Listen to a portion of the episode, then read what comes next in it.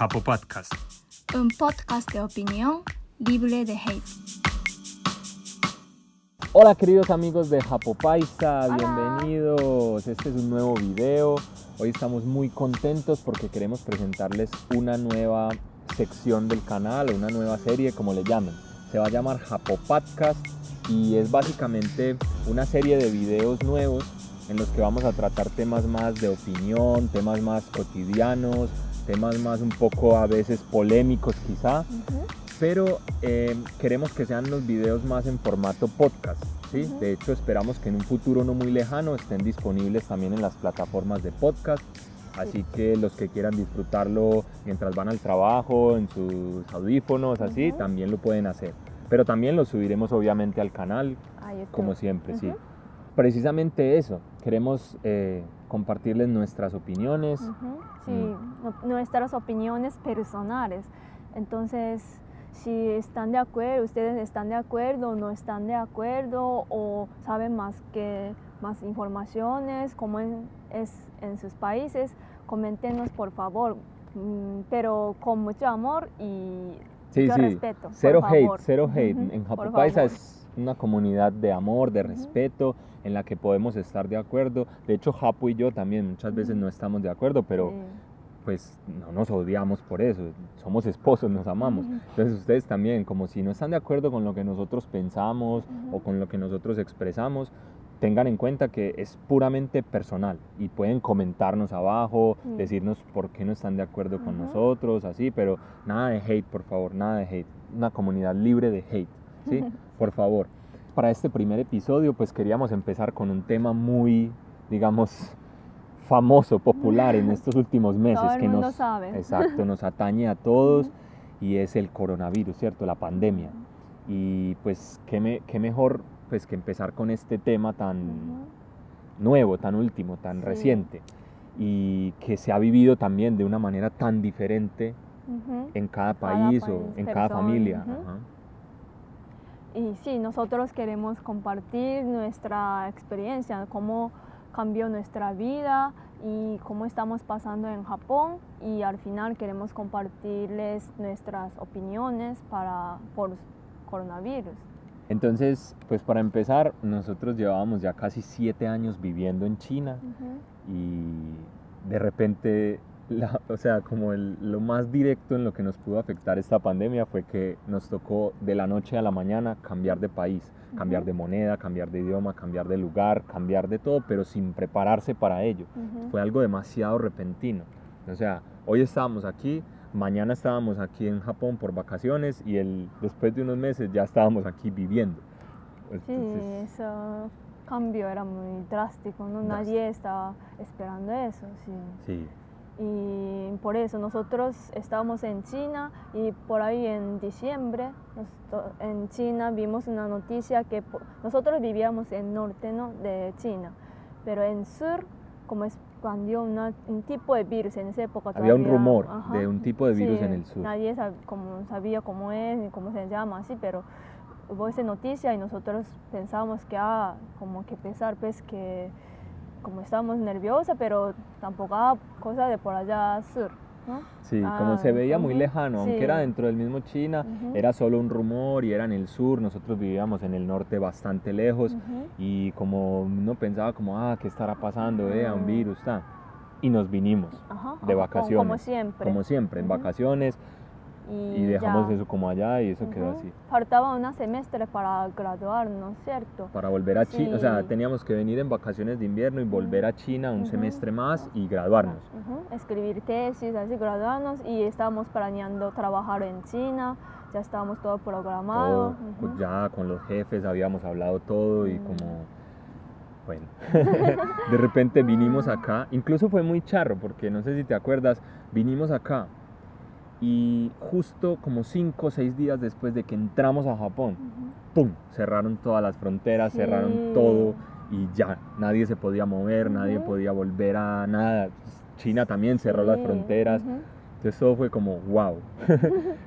Pasamos por un pelito. sí, sí, sí. Y además, pero también pensamos que ah, como gracias a Dios que eso fue dentro de como vacaciones. Después de como unos dos meses, de pronto ya eso alegra y podemos volver cuando empieza ese semestre, pero hasta ahora todavía no podemos. No, todavía no se puede volver y ya pasó casi un año de eso. Entonces, bueno, eh, sí, yo digo que eso fue lo que más nos afectó. De hecho, nosotros pues dejamos todas nuestras cosas allá en el dormitorio, en nuestra, en nuestra casa, pues en nuestro apartamento, todas las ollas, la nevera, la lavadora, la ropa, todo, o sea, absolutamente, todo. Nuestros discos duros, nuestras fotos de toda la vida, los álbumes, las, los cassettes de cuando éramos niños. Documentos importantes. Todo, absolutamente todo. Y hasta el día de hoy no lo hemos podido todavía eh, tener de vuelta. Entonces, mm, eso y muchos otros cambios más. O sea, nos tocó graduarnos por, internet. la ceremonia de graduación de la universidad fue por internet. Entonces, mm. digamos, sí, fue, el cambio fue bastante duro. Y aquí, pues, digamos, como no estábamos preparados para empezar esta nueva vida, también nos tocó empezar a vivir donde mis suegros y como todo, todo ha sido nuevo, todo ha sido nuevo. Entonces... Pero, pues, gracias a Dios que hasta ahora estamos viviendo bien, pues, como aunque nos mm. tocó muy duro, pero pues ah, por, lo menos nosotros vinimos mi país, o sea, tengo mis familias, así, pero mucha gente viaja a otros países desconocidos para pasear y ahí quedó como... Están eh, varados ahí, sí, como atrapados. Y no tienen a nadie tampoco. No, y una cosa que yo agradezco mucho es que pues gracias a Dios nunca nos ha hecho falta un pedazo de comida en la boca o algo así, o sea, no, no nos ha hecho falta ropita o cosas así, entonces eso hay que ser bastante agradecidos porque tampoco nos podemos quejar que estemos viviendo mal o así. Mm, ¿Y cómo ha manejado Japón esta pandemia, este coronavirus? Eh, hasta ahora nunca he puesto nada obligatorio, por ejemplo, uso de mascarilla o prohibido salir afuera o no puede ir a otras ciudades, ese tipo de cosas. Mm. Pues no han no, no quieren ni no, pues no quieren ni no pueden, no mm. tienen esa fuerza ese gobierno, porque mm. ese sistema de gobierno son diferentes.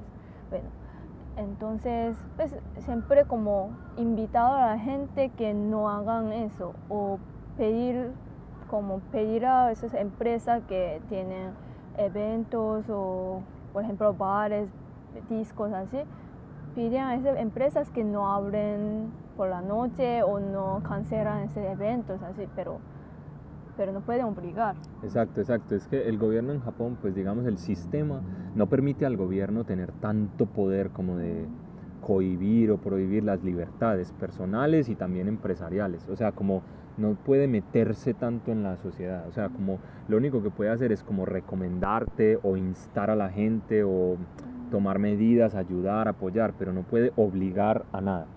Sin embargo, a mí me parece que hay algo muy interesante y es que sin haber obligado o sin haber como, como cohibido pero mucha gente, muchas empresas toman la decisión de cerrar o de no, de no salir a la calle, ¿sí? o de salir menos, ¿sí? Porque, digamos, aquí yo siento que ya hay más como una cultura de los desastres, pues como ya están, o sea, Japón es un país que le ha tocado pasar por muchos desastres, guerras, tsunamis, desastres nucleares, bombas atómicas, terremotos, etcétera, ¿sí? También muchas pandemias o como crisis de salud que han habido aquí en Asia lo de eh, la gripe porcina, la gripe aviar, el MERS, el SARS, bueno, un montón de cosas. Entonces digamos que en Japón ya existe como una cultura para este tipo de situaciones, no, no solo de las personas, sino también del gobierno. Las personas también ya son conscientes de que en este tipo de situaciones deben tomar ciertas responsabilidades o, o prevenir ciertas cosas o hacer ciertas como compras esenciales para tener en mm. su casa y etcétera. Y también el gobierno ya también tiene como una cultura de apoyar o tiene como unos fondos o unos dineros ya destinados para ese tipo de momentos en los que tiene que inyectar dinero a las empresas, inyectar dinero a las familias, así. Entonces, por ejemplo, ahí está lo que pasó con, con ese Go to Travel o Go to Eat, ¿cierto? Que hay pues un montón de cosas. Nosotros estuvimos, por ejemplo. Sí, aprovechamos esa campana que el día de mi cumpleaños utilizamos esa Go to Travel como el gobierno Esa campaña, nos, una campaña, que hizo el sí. gobierno.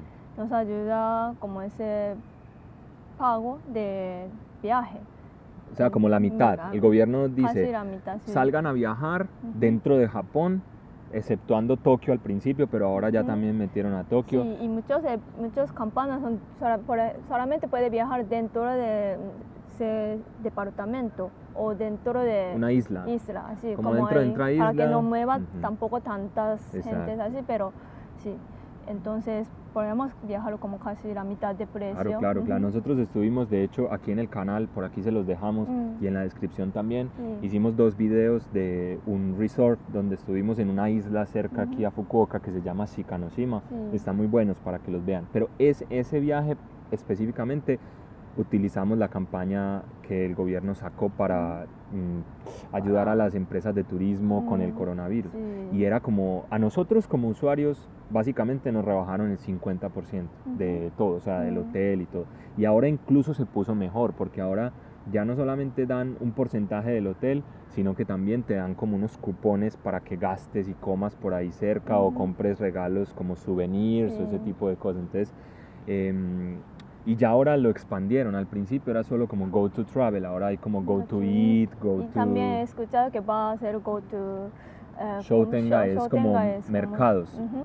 Entonces sí, pues digamos eh, muchos descuentos y muchas Ujú. cosas para como sí, apoyar a las empresas y todo esto.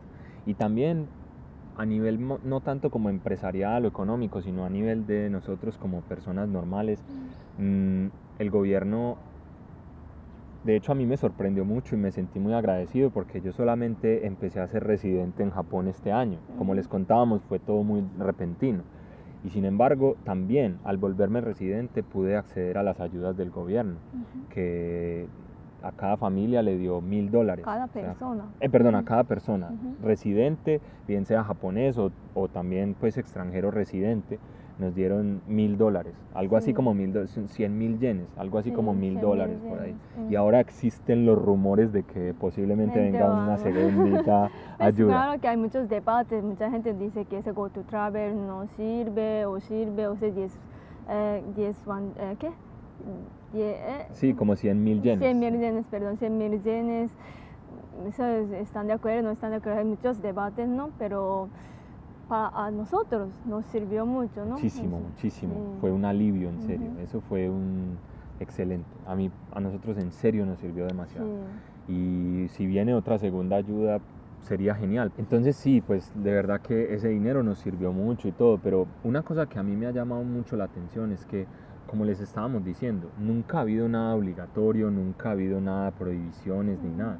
Y la gente sí sale menos y todo, pero sin embargo sale. O sea, no sé si han visto aquí en el parque, pasa gente caminando, incluso muchas sin mascarilla y todo, trabajando normal. La mascarilla también, pues casi todo el mundo tiene Sí, mascarilla. sí. Casi todo el mundo tiene mascarilla y sobre todo en los lugares cerrados, así, la gente ya casi 99% tiene mascarilla. Pero ya en lugares abiertos, en lugares así, donde hay más distancia, mucha gente incluso se la quita, ¿no? No, es, no hay como tanta como película o como tanta como alerta, como todo, mascarilla, mascarilla, no, no. Sino que la gente más como... Pues mm, depende, depende de la situación. Mira cómo. Exacto. Pero una cosa que, ¿por qué digo esto? Porque me llama mucho la atención es cómo con tanta libertad y con tanto como relax y sin tanta como alarma, y en un país que está lleno de personas ancianas, porque este país es, mu- la este es el país con la población más vieja del mundo, no sé si lo sabían, y sin embargo la cifra de muertos y la cifra de contagiados es mínima, o sea, comparada con el resto del planeta, en serio, no ha avanzado casi, tampoco estamos en ceros, porque en Japón siempre van como más de 20.000 o algo así de contagiados, No, nueve, noven, nueve- 90 mil. 90.000 contagiados, Mm. y, pero muertos solo iban como mil y tanto, como no Era creo que no como ha llegado a los hasta 2.000. ahora era, no, 2000, 2000 y pico. 2.000 y pico, bueno, Ujú. por ahí, por los 2.000, O cercano sea, a los como 2.000. ese porcentaje de muertes, por ahí 1.78% por ahí. una tasa de mortalidad, 1.8. Por eso, o sea, la idea no es aburrirlo como, aburrirlos como con cifras exactas y cosas así súper aburridas, pero, o sea, en general, eh, la tasa de contagios es como algo así de 90 mil por ahí y los muertos como rondan los 2 mil así y una tasa de mortalidad pues muy baja, ¿cierto?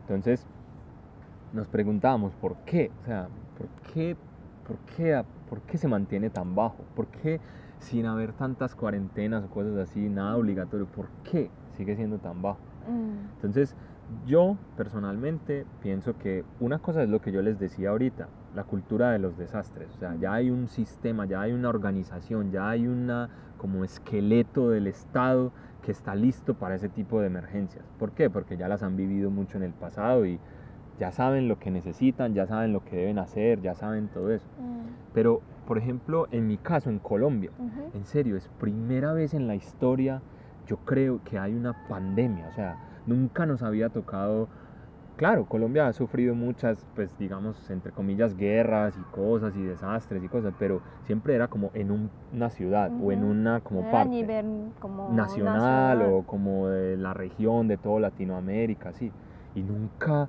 como tampoco había una cultura de mascarillas o ese tipo de Mm. cosas, nunca, o sea, mascarillas siempre teníamos esa imagen como de hospital, médicos, personal de la salud, ¿cierto? Ujú. Pero esto ha sido algo completamente nuevo, no solo Mm. para los ciudadanos, para los gobiernos, para todo, entonces Ujú. la gente se pone como a, ¿cierto? Sí, Como no sí. sabe qué hacer, como todo es nuevo, todo es así, como una Mm. incertidumbre, así, entonces yo pienso que eso es una cosa.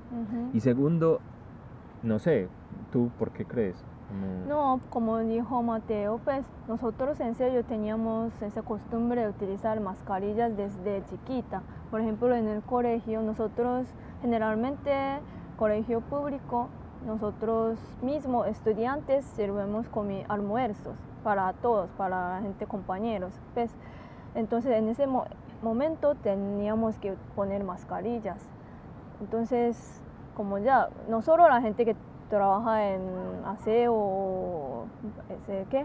médicos, sino que todo el mundo ya tenía como esa costumbre ¿no? de utilizar mascarilla cuando en invierno hay muchos in- eh, influenza, gripas, ¿sí? la gente cuando siente un poco ya como in- Agripado, agripado como, in- indispuesto. como así, indispuesto, ya para que no pega a otras personas, pone mascarilla, es una etiqueta como ya gene- general. Una forma como de Sí, respetar a los si demás. la gente tiene mascarilla, la gente no sentiría como, ah, que, pues, como no sentiría miedo ni nada, solamente va por respeto, así, sí, ¿cierto? Que de hecho es Mm. muy interesante porque, por ejemplo, en Colombia siempre alguien llega a la oficina o a la empresa con gripa y como, o escuchamos que está hablando así como, hola, ¿cómo estás? Y eh, habla así con gripa y todo el mundo, no, no, no, no, hacete por allá lejos, andate para allá, andate para allá, que me pegas eso, lo que sea, ¿cierto? Pero en cambio aquí ya de por sí, la misma persona que ya está gripada, así, dice como, hombre, me siento un poquito ya como tan, tin, mascarilla, porque no quiero en el bus, así, obvio me van a dar ganas de estornudar, voy a tenerme que estar sonando los mocos, así, entonces no quiero como Sí, sí. juntar a También los muchas, demás o como así. muchos estudiantes que tienen eh, examen como importante o tienen competencia o partir algo sin sentir nada para evitar problemas, ponen mascarillas para que no para se no estar enfermo ese sí, día del sí, examen o de la así, competencia, sí, es algo así, o sea, ya hay como una, no sé, una cosa alrededor de eso Mm. que, como nos decía Cari, desde el colegio, cuando les tocaba trabajar con la comida y servirle a los demás, ya tenían que ponérsela, ¿cierto? Mm. Y yo pienso que otra cosa también es que, pues, obvio, comparado con Latinoamérica, Ujú. no, no diciendo que, que una cosa está bien o mal, no, no, no, solamente es diferente. Sí. Aquí no hay una cultura como de abrazarse, de saludarse de Mm, beso o de, de darse tanto la mano, ni ah, siquiera, es que ni sí. siquiera la mano. Sí, Ni siquiera la mano. nosotros generalmente saludamos De venia, sí, una reverencia. sí. Entonces no hay como ni siquiera mano o abrazos, ni tampoco, por ejemplo, incluso si hacen una fiesta en su casa con amigos, no hay como bailadito Contacto, pegado así. contacto, ajá. como así. Exacto, contacto físico, físico. físico, Siempre hay una cierta como distancia, ¿cierto? Pues porque es que ni si- yo creo que incluso ni siquiera en los bares o ese tipo de cosas, porque nadie, tú no ves a na- tú vas a una discoteca así, como hay gente bailando, tan electrónica, lo que sea, pero tampoco hay gente bailando amacizado, como decimos, como como pegadito así, caliente. caliente, exacto, perreando, perreando. bueno, y yo pienso que eso también ayuda mucho, porque en serio, estuvimos leyendo un estudio de una universidad en Texas y ellos hicieron como las cosas de la vida cotidiana que la gente hace como en una ciudad ellos estudiaron en Texas, pero decía que se podía aplicar a otras eh, ciudades, ¿cierto? Porque en casi todas las ciudades se hace lo mismo. Y entonces ponían como una pirámide del riesgo, de las cosas más riesgosas a las cosas menos riesgosas. Y precisamente entre las menos riesgosas estaba por decir caminar en la calle en el centro, sin mascarilla, caminar con una distancia razonable de otra gente. Eso era como más o menos, ¿cierto? Mm. Pero entre lo más riesgoso estaba, por ejemplo, bailar o abrazarse con otros. Porque es que Mm. cuando tú abrazas a otra persona, como automáticamente ya tu cara quedó aquí, como justo cerca a las babas, al sudor, al, al olor de esa persona, ¿cierto? Entonces ya, digamos, a la ropa también, porque, ¿cierto? Mm. Entonces, digamos, ya, en ese momento te pegó, se te pegó todo, Mm. ¿cierto? Entonces, sí, como, digamos, eso, esas cosas aquí no las hay, Sí. no las hay. Y yo pienso que eso ayuda. Y otra cosa que yo también pensé o reflexioné es que en Occidente por lo general nos bañamos de día, o sea, en- en la Mm, mañana, ¿cierto? sí. Cuando nos levantamos, nos bañamos y salimos como recién bañados a la calle y luego durante todo el día nos ensuciamos y luego volvemos a la casa y nos cambiamos la ropa y ya. Ujú, Habrá alguien que esté muy cansado y de pronto se dé una ducha así, pero no es lo común. ujú. Pero aquí en, en Japón sobre todo hay una cultura de siempre en la mañana se lava la cara, se maquilla, se perfuma todo y sale con ropa limpia obviamente a la calle, ¿cierto? Pero en la noche vuelve con la ropa sucia, vuelve cansado del trabajo, de todo un día con, cogiendo las bacterias del exterior y todo. Y lo primero que hace es que se quita los zapatos Mm, en el ah, genkan. sí. Genkan es como la entrada, Entrada, japonesa, ¿cierto? sí. Y el genkan suele estar a otro nivel del piso de la casa. Mm. Entonces, los zapatos quedan aquí con todas las bacterias del exterior y todo, y luego uno entra con los pies como limpios a la casa, entonces no riega esas bacterias por toda la casa, ¿cierto? Y fuera de eso, inmediatamente llega a la casa, como quita su ropa y se mete a bañar, ¿cierto? Mm. Y se da un baño largo, de hecho aquí pues, se usa bañarse sentado, así Ujú. se da un baño y se... ¿Cierto? Bañera. Bañera Ujú. muchas veces, Sí. entonces como se desinfecta y luego sale con pijama, con ropa limpia a la casa. Entonces digamos que mucha gente ahora lo está haciendo en Occidente, porque yo hablaba con mis papás, así, mucha gente, mi amigo, que incluso tengo a mi mejor amigo enfermo de coronavirus en este Mm. momento, espero que esté recuperándose fuertemente allá.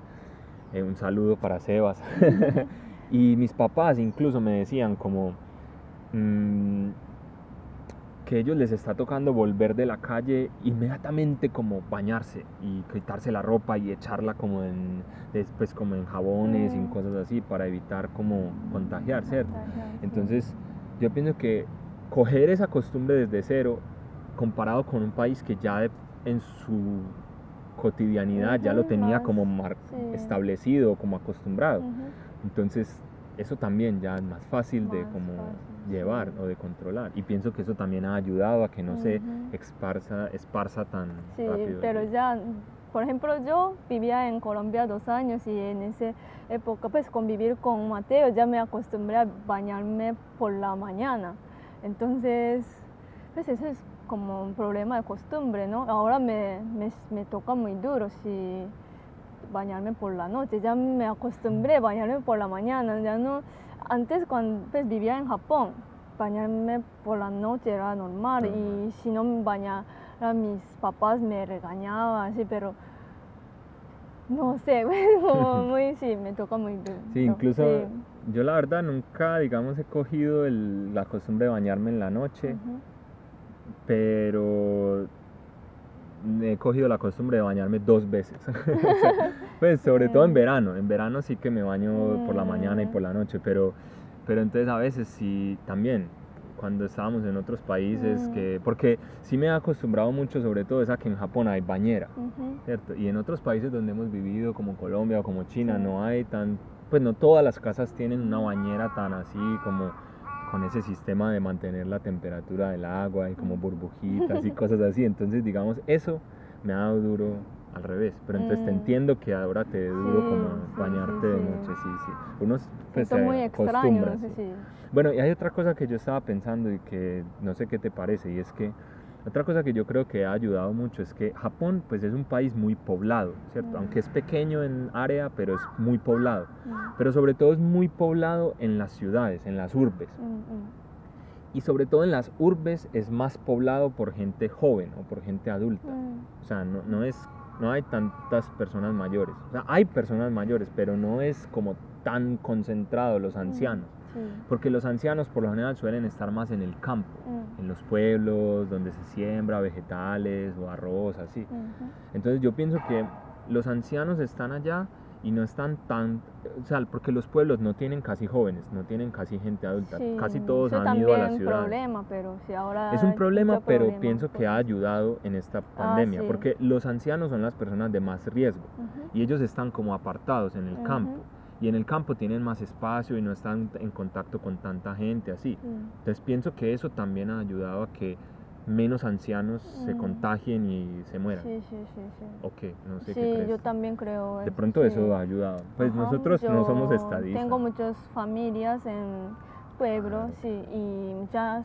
pues mis amigas así, dicen que aunque quiere volver a su pueblo, pues vive en ciudad, ¿cierto? Y por vacaciones, fin de semana quieren volver al pueblo, pero le da a sus abuelos así, pero le da miedo que si se pega esa cosa como pega a sus abuelos, además como todos otros viejitos también ponen como riesgo. Ponen riesgo, Ponen claro. riesgo, entonces ellos, muchos mis Mucha gente. Sí, como cancelaron. Me pues, parecen muy responsables, muy... Nosotros tampoco hemos querido volver a visitar a la abuelita Mm. y a pues, la tía abuela, todos los viejitos que tenemos en nuestra familia allá en... Sí, digamos eso es algo más como de responsabilidad. De hecho, eso quería hablar, o sea, como yo, pues, para concluir todo esto, yo, y con mucho respeto de lo que piense cada persona, como les dijimos al principio, cero hate, pero yo personalmente pienso que una cosa con la que yo no estoy de acuerdo, 100%, que no estoy de acuerdo, es con que los gobiernos puedan quitarte tu libertad o aprovechar una, la excusa de que quieren cuidar tu salud para como quitarte tu libertad, con la excusa de que te quieren proteger. No. Yo pienso que, o sea, esto es más una cuestión de ser responsable sí mismo, tomar conciencia de las cosas y protegerse. Pero yo pienso que cada persona también es libre de protegerse o no a sí mismo. Mm. Bueno, eso, o sea, obviamente cada moneda tiene dos caras y cada problema tiene dos caras, porque si tú te malcuidas a ti mismo, pero el problema es que tú también vas a contagiar a otros, ¿cierto? Ujú. Bueno, pero eso es otra cuestión. Pero yo no estoy de acuerdo con que los gobiernos prohíban a la gente salir o obliguen a cuarentenas o te obliguen a una cosa o te obliguen a algo que tú no quieres hacer o te metan preso en tu casa o te obliguen a cerrar tu negocio, ¿sí? Porque no, me parece que siempre prevalece la libertad. O sea, yo pienso que un gobierno, porque mucha gente en Latinoamérica, mis amigos y mi familia me han dicho, no, pero es que aquí si no hacen ese tipo de cosas más como autoritarios, la gente como no respeta o no, co- no Pero, son ¿cómo- maduros. ¿cómo, es Colombia? ¿Muy como estricto? ¿O qué? Pues Colombia, digamos, no ha sido tan estricto como otros países de la región. Pues yo no sé muy bien, ¿cierto? Porque yo no estaba allá durante la pandemia, pero lo que yo he escuchado es que Colombia no es tan estricto como otros países de la región, como por ejemplo Perú o sí, que eran muy estrictos, pero tampoco es tan laxo como México, como Brasil, que han sido más como laxos. O como creo que Uruguay o Paraguay, que han sido muy más como el modelo europeo, el modelo Mm. japonés, como libre. ¿cierto? Pero sí ha sido como estricto, o sea, sí han habido cuarentenas, mis padres han tenido que pasar largos periodos en la casa, han tenido que cerrar su negocio, entonces mm, yo la verdad no, no voy con eso, o sea, a mí me parece que el modelo que se aplicó aquí es bueno. Y, y- y el de Europa, por ejemplo, el del norte de Europa, Mm. que también siempre permitió a sus ciudadanos así. Y yo pienso que eso, a la larga, genera sociedades más maduras. ¿Por qué? Porque es como los padres. Los padres, por ejemplo, si tú quieres que tu hijo madure, que tu hijo coja experiencia de vida, que tu hijo salga, cometa errores o, o se enfrente a las situaciones del mundo y se vuelva una persona más independiente y más madura, que se sepa cuidar por sí misma, lo primero que tiene que hacer un padre es darle libertad, darle rienda suelta, que vaya y experimente y se enfrente a la- al mundo. Lo mismo, yo pienso que el gobierno debe permitir que los, sus ciudadanos cojan madurez. Hombre, que, que Occidente nunca se había enfrentado a esas pandemias así. Bueno, pero deje que sus ciudadanos salgan y como tomen responsabilidad. Ahora, para eso hay que hacer muchas campañas, hay que, como se dice, informar muy bien a los ciudadanos, mantenerlos como recomendar a la gente, miren, hay esta enfermedad, entonces nosotros les recomendamos que no hagan esto, que no salgan, que no tan, que tan, como acá, acá también muchos afiches y muchas campañas y muchas cosas, ¿cierto? Y también ayudas, obviamente, económicas, ¿sí? Sí, pues para que la gente pueda estar en la casa tranquilamente, sin ir al trabajo o pues para además le da como primero, pero para hacer eso necesita como confianza, ¿no? Como de gobierno y la gente. La gente tiene que tener confianza a Gobierno. gobierno, y gobierno la A la gente, también. Si no, como, ah, eso es como gobierno, dice como, como mentiras para, para, yo no sé, como... Sí, para inventarse cualquier cosa ahí o por molestarnos la la vida, sí, sí, por- sí, sí, no, y además que, por ejemplo, que tú decías de estar tranquilo. Ujú. Yo escuchaba una historia de un vendedor en Latinoamérica que él decía, mire, le decía a la periodista que lo entrevistaba, le decía, mire señora, si yo salgo a la calle, las posibilidades de que yo me, me enferme del virus ese, decía el señor, son eso, posibilidades. Yo no sé si me voy a enfermar o no, posiblemente me enfermo, posiblemente no.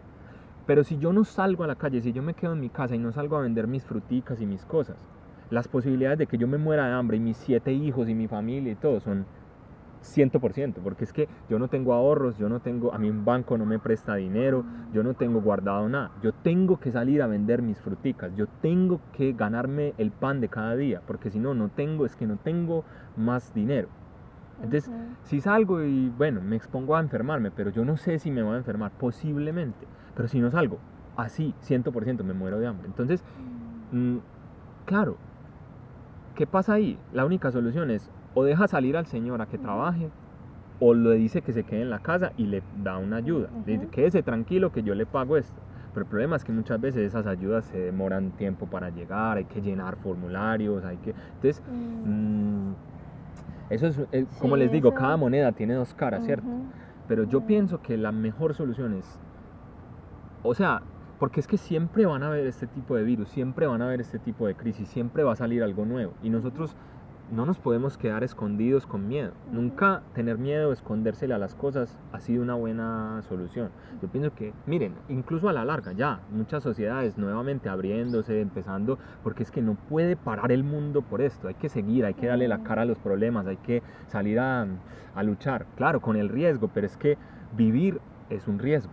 Pues vivir es eso, estar en riesgo. Todo lo que uno haga en la vida. Por eso, Y- pues hay que, hay que, ¿cómo se dice? Mirar, ¿no? Como intentar una cosa y pues con, con mucho cuidado, con mucho respeto y todo, pero si no va bien, cambia esa regla o, o hace otra manera. Así, todavía todos como humanos estamos Aprendiendo, este virus, y hacen, tratando y ensayando y mira con ese resultado como pues porque No, y además, otra cosa, porque eso, porque es que también, o sea, si tú estás en tu casa y si el gobierno pone a la gente en cuarentena, también, eso no es que sea ya la Sí, seguridad, porque sí. también eso, eso, primero, también hay riesgo, o sea, Ujú. tú- lo más básico, tú puedes estar en tu casa viendo televisión y ¡pum! se cayó la casa y te moriste. Pues, obvio, eso es una situación Pero es extrema, pero, extrema, pero lo pero- que quiero decir es, por ejemplo, bueno, pongamos que un gobierno te mete en cuarentena, pero lo que, bueno, puede que tú no te enfermes de coronavirus, puede que tú estés ahí protegido, alejado del virus en tu burbujita, pero te puedes enfermar de depresión. Por ejemplo, aquí ha aumentado impresionante la tasa de suicidios, Mm. depre- gente deprimida, gente enferma del corazón, enferma de los nervios, enferma del estómago, úlceras, cáncer, de colon, pues inflamaciones, Sí. cosas así, porque la gente se deprime. No puedo salir a trabajar, ¿qué hago? Se come las uñas, se pone nervioso, mira a sus hijos ahí, como también que estar encerrado en un lugar con, con mucha, gente, gente, al sí. mismo tiempo, uno se cansa de la gente, como ya empiezan las peleas, los Mm. problemas y la convivencia, no es Sí. fácil. Y también, eh, como el no salir al, a, por ejemplo, recibir el sol o caminar o mover tu cuerpo así, también baja tu sistema de Sí, defensas. sí, Entonces sí, te hace, sí. a la vez te hace más vulnerable al virus. Entonces eso tampoco es como... Sí, es- ese balance es muy importante y también muy difícil de manejar, no saber cómo. Sí, eso es. Por eso yo pienso que... mm, a ver, primero yo pienso que una cosa que nadie debe hacer en ninguna parte del mundo es llevar nada a los extremos. Los extremos nunca han sido buenos. O sea, Mm. tampoco está el extremo de quedarse en la casa encerrado, escondido del virus es bueno, pero tampoco el extremo de, ah, qué hijo de madre, yo voy a salir a que, que se muera el que sea, o salir a beber en un bar encerrados así, como eh, gritando y sudando, así, ¿no? Pero sí, por ejemplo, salir y como estamos nosotros, por ejemplo, ahora conservando la distancia con otra gente, por ejemplo, con el señor que está comiendo por allá atrás, o, o, o, no sé, salir Sí, y como evitar... aire libre, ¿no? Como Exacto. den- no es dentro de como una habitación cerrada así. O por ejemplo caminar en vez de montar en bus, o montar en bicicleta en vez de montar en bus o en metro, que, que es sí. más como así encerrado. O evitar por ejemplo los pasos subterráneos que son llenos de gente así. Y los gobiernos pues no dejar que sus ciudadanos maduren, dejarlos libres, dejar que cada quien tome, use su libre albedrío, pero a la vez tratar de hacer como campañas o medidas o cosas que no restrinjan las libertades personales o que las restrinjan al mínimo. Porque por ejemplo en Japón lo que hicieron fue cerrar las fronteras, ¿cierto? Mm. No dejar que viniera gente del exterior y tampoco como dejar los viajes internacionales, ¿cierto? Mm, Pues yo no sé, ¿tú qué más opinas, Japo? No, yo creo que no hay, no va a llegar un día que, como ah, hoy terminamos este problema, este, como este pandemia, ¿no? Eso poco a poco, como desarmado, la gente acostumbra a vivir con coronavirus Mm. o con ah, desarrollo de vacunas o medicinas, así como... Ya uno puede estar más sí, tranquilo. más tranquilo, Sí. como, como, con, como, ¿qué pasó con gripa? Con la gripe, con la o gripe común. Al, al principio cuando salió mataba un montón de gente y Eso, había gente que así. moría de gripe, pero ya ahora, hoy en día, en esta Mm. época moderna, por eso. a ti te da gripa y te dicen, ah, duerma, duerma, tome agüita o tomes esta pastillita, Mm. así pues como, yo pienso que Por sí. eso, A la larga va a ser- va a más- convertirse en más- algo así, ajá, la pero gente ya- para que llegue a ese día más rápido que pueda, pero no tan como externo, como no, no es como es única, ¿cómo se dice? Cosa importante es llegar ese día más rápido que pueda, ¿no? Hay que mirar muchos aspectos, muchos balances que como no, ¿cómo se dice? No daña la vida de la gente, La felicidad. la felicidad, Mm. eso, la felicidad de la gente Sí. y como llegar ese momento para que la gente sien- no sienten como miedo ni como... y- Sí, o sea, como buscar una manera de llegar a ese punto en el que podamos haber controlado el virus o volverlo algo así como más indefenso, como una gripe común. Pero mm, llegar hasta allá no tan así como a- Sí, eso, con eso. afán o como estresados o con pandemias o Ujú. criticando al otro, mire ese irresponsable, ah, este gobierno no sirve o una cosa como atacándonos entre todos, sino vamos hacia allá y vamos a ser responsables Sí. cada uno en lo que podemos y tomar decisiones que nos cuiden y que cuiden a los demás, pero felices, o sea, sin Sí. perder nuestra felicidad, Sí. sin dejar de, no sé, estar Por con nuestras eso. familias o estar en contacto. Por eso es que la única cosa que podemos complejo. desear es me- me- eh, menor persona que posible que sufre por coronavirus. Pues la gente, obvio que la gente muere por eso o contagia y como coge una, ¿cómo se dice? Enfermedad súper grave, ni nada. Solamente, la única cosa que, que quiero desear es eso, como ojalá que llegara como un día más, ¿cómo se dice? Que uno puede sentir que haga como normal, como día, día, como día, cada día que como ah, hoy también pasa un día normal, como gracias a Dios, así, algo así.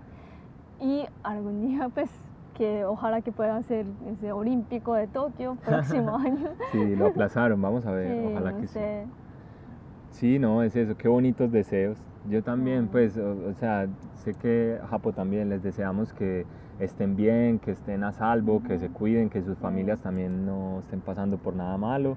Y nada, eso era la intención, compartirles nuestra opinión, compartirles cómo hemos vivido esto y también invitarlos a ustedes a que nos escriban abajo en los Sí, comentarios como- qué les ha pasado, si tienen alguna historia por contar de, con el coronavirus o algo así. Y lo mismo, cero hate, cero odio, mucho respeto a las diferentes ideas, a las formas diferentes de pensar. Y nada, o sea, comenten. eh, no Por olviden, por favor, suscribirse, eso es muy importante, darnos un like. Y nada, esperamos que próximamente, muy, muy próximamente, lo menos lejano posible, estar también hablándoles a través del podcast. ¿Listo? Y nada, esperamos que les haya gustado Japo Podcast y, que, y poderles seguir trayendo estos videos de temas y que, pues hombre, compartamos experiencias y nos compartamos pensamientos e ideas. Sí. Muchas gracias por escucharnos, que tengan buen día, que te queremos mucho, eh, nos vemos muy pronto. Chao. Chao.